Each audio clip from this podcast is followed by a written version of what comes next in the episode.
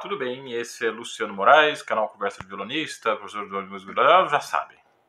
O tema que eu vou discutir com vocês aqui hoje é um tema muito complicado de tratar em um vídeo, assim, sem que a gente tenha muitos recursos de corte de câmera, de angulações diferentes, ou de desenhos, gráficos e tal, mas eu vou tentar fazer o vídeo assim mesmo, porque o objetivo dos vídeos desse canal é justamente falar aquilo que as pessoas não falam a respeito de temas que são muito abordados já na internet. Tá? E o tema que foi sugerido é, é, não é um tema muito simples de ser tratado, não. Não é uma coisa banal, apesar de parecer banal à primeira vista. Às vezes acontece isso dos usuários do canal mandarem para mim até perguntas por WhatsApp, né? Falando assim, ó, oh, professor, desculpa que a pergunta é muito idiota e tal. Gente, não existe pergunta idiota. A pergunta é uma pergunta, é sempre uma pergunta, é sempre válida. É claro que você pode estar tá vamos dizer assim, com um déficit de, de conhecimentos aprofundados a respeito de um determinado tema, para que uma determinada pergunta seja feita de uma determinada maneira. Mas para que a gente saiba que déficit de informações é esse, eu preciso que a gente faça a pergunta. Então, assim, não se julga ninguém por perguntar, tá? Uma pergunta é uma coisa sagrada. Podem perguntar à vontade e perguntem no canal aqui, porque outras pessoas podem ter as dúvidas que vocês têm.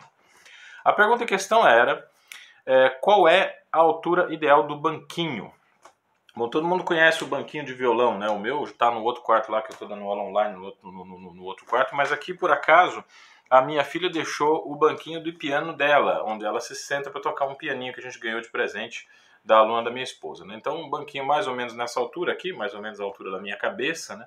Isso quando é colocado no chão, já dá uma altura bastante bacana para eu sentar e colocar o violão numa posição ergonômica nesta cadeira em que eu estou. Se a cadeira for mais alta, eu preciso colocar o banquinho numa altura um pouco maior. Se a cadeira for mais baixa, eu tenho que utilizar realmente o banquinho de violão, tenho que usar né, esse apoio regulável com a altura regulável. Muito já se foi dito a respeito de como que a, a perna esquerda precisa estar tá inclinada para frente quando vocês usarem o banquinho, que esse é o principal ponto, né, o segredo da postura do violão clássico. Muito já se disse também a respeito do banquinho ser uma coisa mais ou menos como as unhas. É, você tem que usar o mínimo possível. Dizer, tanto as unhas não podem ser muito longas, como a altura do banquinho também não pode ser muito grande. Você não pode usar o banquinho muito alto. Tá? Mas, de novo, a pergunta, né? Para encontrar esse ponto ideal que vai variar necessariamente de pessoa para pessoa, como proceder? É aqui que entram algumas questões que eu não falei nas minhas aulas abertas, que são os primeiros vídeos que estão no canal que eu recomendo a vocês que assistam. A primeira dessas aulas, inclusive, é justamente sobre postura.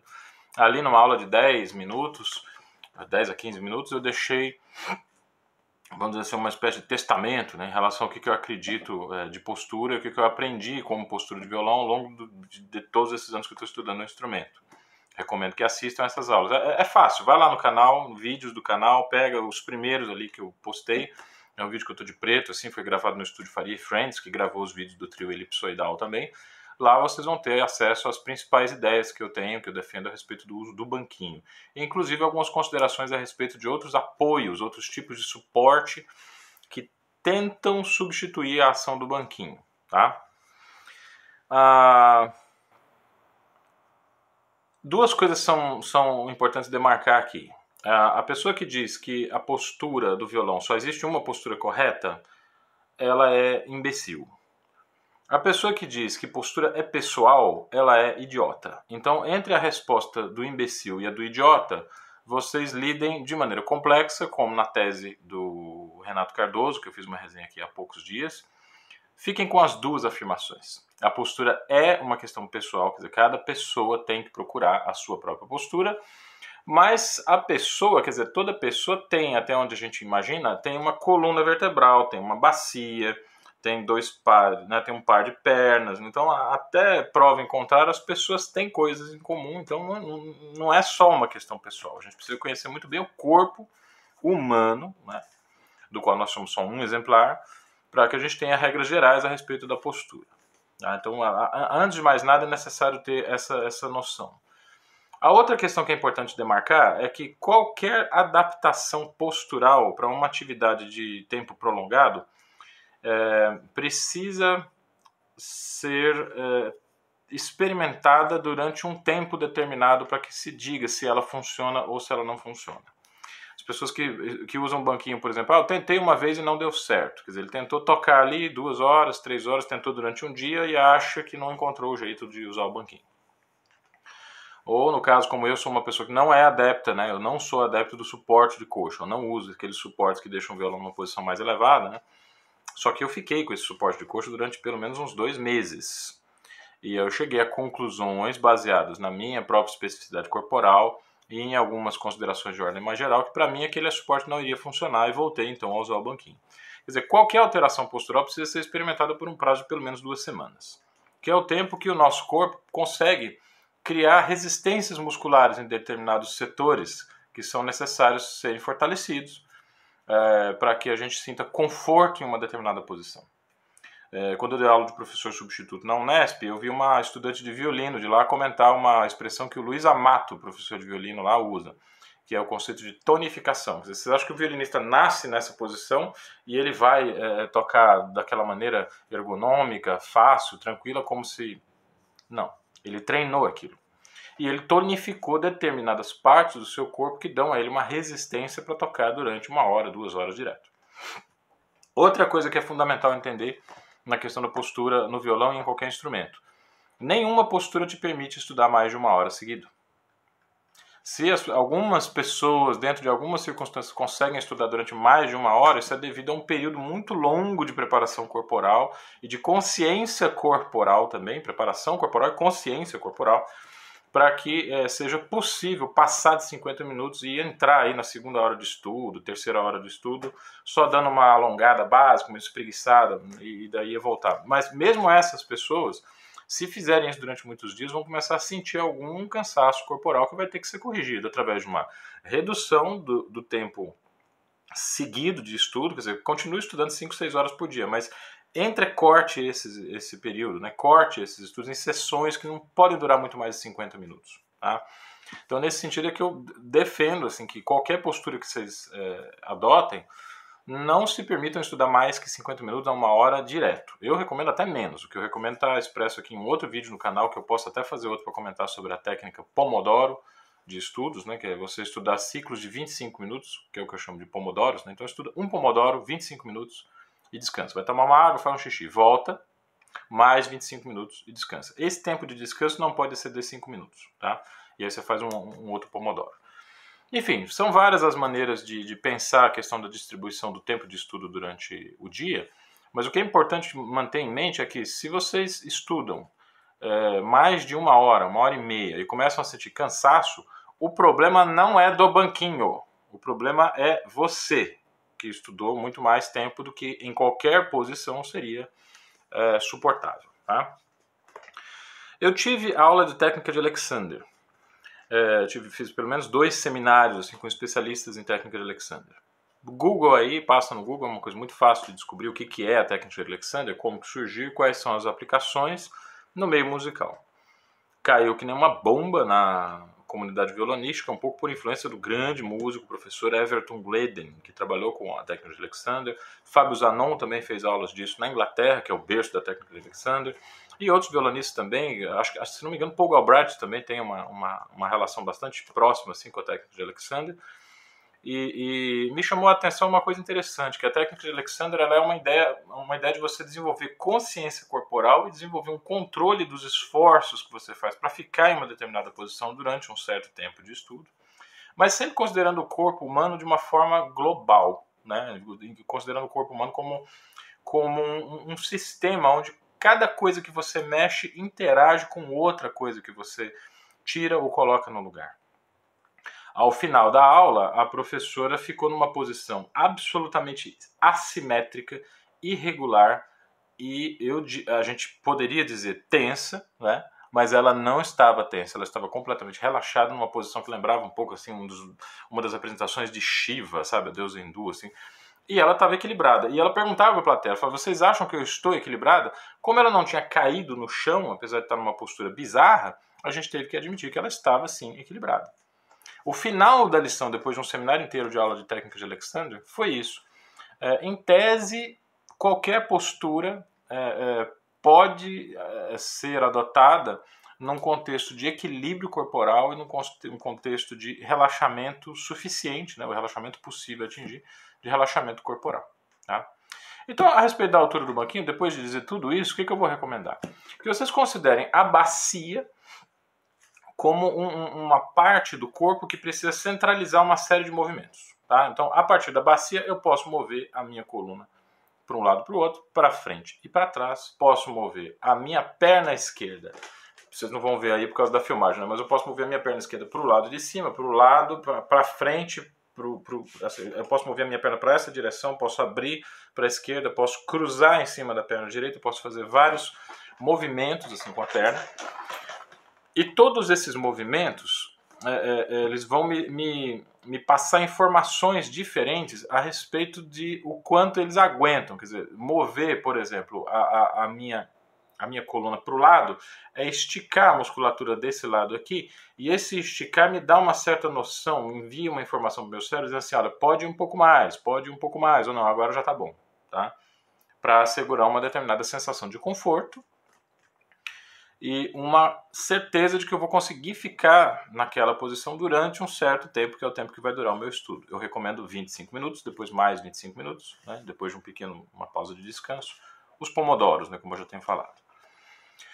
A partir disso, a gente consegue encontrar qual é a mobilidade possível, quais são os limites de movimento nos quais eu posso colocar as, as minhas pernas. Tá? E é, é, é, é, sentir esse limite de movimentos que vai me dar uma certa percepção de que aquela altura do banquinho é a altura adequada. Nem sempre a altura do banquinho mais confortável para a perna é a altura do banquinho mais confortável para o violão. Então aí é, é o caso da gente colocar, por exemplo, imagina que aqui está o braço, aqui está a caixa, né? Girem o, o violão nessa direção para deixar ele numa postura um pouco mais vertical, manter o braço um pouco mais centralizado, né? e, e treinem, joguem com essa com essa possibilidade de variar a posição do violão dentro de certos limites, dentro de certos é, parâmetros de conforto, né? que vão poder indicar a vocês, depois de um, alguns minutos de estudo, se aquela posição está mais ou menos bem colocada, se essa posição está mais ou menos equilibrada. Tá? É, essa pesquisa corporal, no, no, aquilo que nós mesmos podemos fazer em termos de variar a postura até achar o nosso ponto de conforto, né? Essa pesquisa corporal precisa ser feita num ambiente de muito silêncio, muita calma e de preferência quando a gente não esteja muito cansado, para que possa perceber esses pequenos sinais que o corpo sempre manda, né? no sentido de estar sendo muito cobrado ou de estar sendo requisitado ali naquilo que ele pode dar sem muito esforço, sem muito sacrifício. Tá? É, a última coisa que eu gostaria de indicar a vocês é procurar o trabalho do Daniel Cardellini, que é um violonista, um excelente violonista que eu conheci também no período que eu dei aula como professor substituto na Universidade Estadual Paulista. O Daniel Cardellini era um dos caras mais instigantes assim que eu já vi. Foi primeiro foi um dos primeiros violonistas a quem eu dei aula, né, num violão que ele mesmo construiu, né? Ele tinha um interesse na luteria a ponto de poder ele mesmo fazer os instrumentos dele. E depois ele se tornou é, uma espécie de pesquisador em postura e chegou até um conceito é, bastante interessante que depois ele apresentou para os estudantes da Unesp em um pequeno seminário que ele deu depois de formado, tá? Esse conceito é o conceito de tensegridade. Essa sim é uma ideia nova, que eu acho que pode acrescentar inclusive as, ao conjunto de descobertas que os violonistas adeptos da técnica de Alexander fizeram nos últimos anos.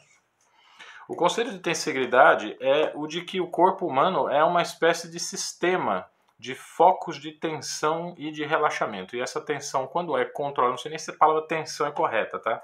Mas quando essa tensão é controlada, a gente pode relaxar essa tensão em certos momentos.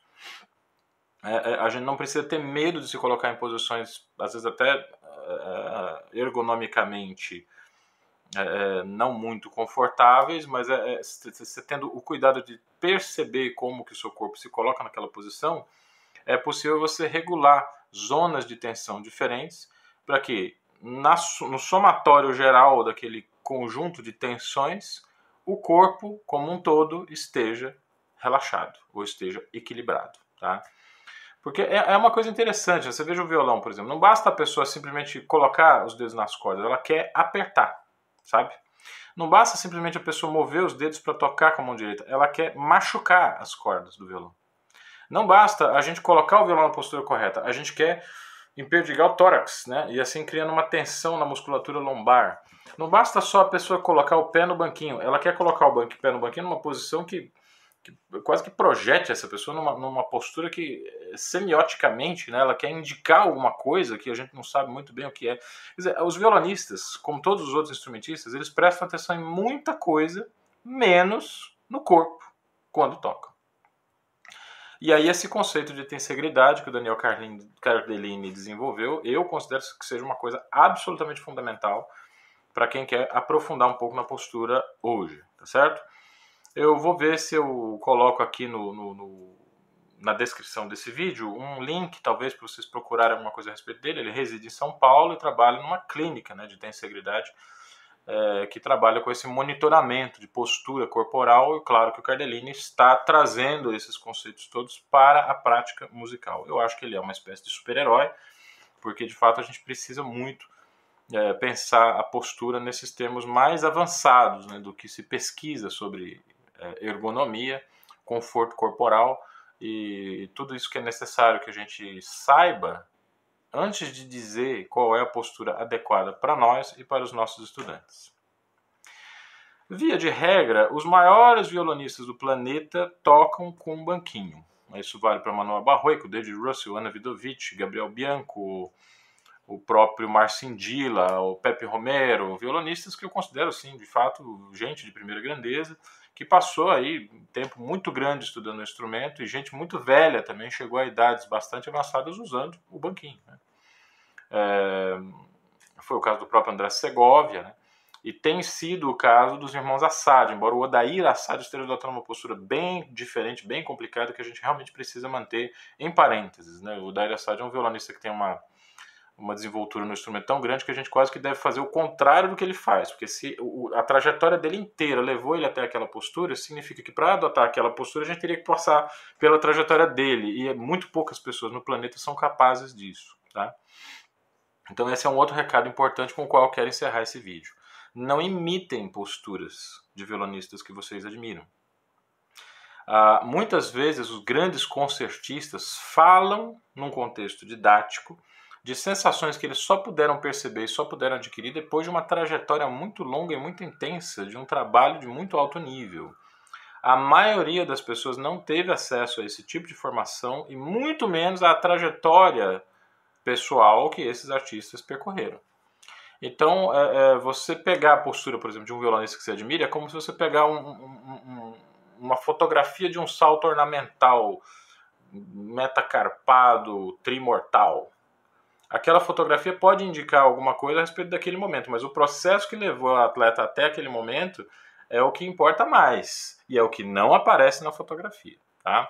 Então vamos tentar manter a, questão da postura corporal sempre numa perspectiva de é uma coisa que precisa ser construída com muita diligência, atenção ao corpo e em parceria com um professor experiente. Mais uma vez aqui no canal Conversa de Violonista, apesar de eu estar chegando a quase 2 mil inscritos de pessoas que têm se beneficiado do conteúdo, mais de 160 vídeos aqui disponíveis para informação na internet, mas essa é, é, informação talvez seja a mais importante. Não se resolve problemas posturais a partir de aulas online ou a partir de investigações teóricas tiradas de vídeos de internet. Você tem que ter um professor presencial e é preciso que se pergunte sempre para esse professor. Não tenham medo de perguntar, tá? Nunca tenham medo de perguntar nada.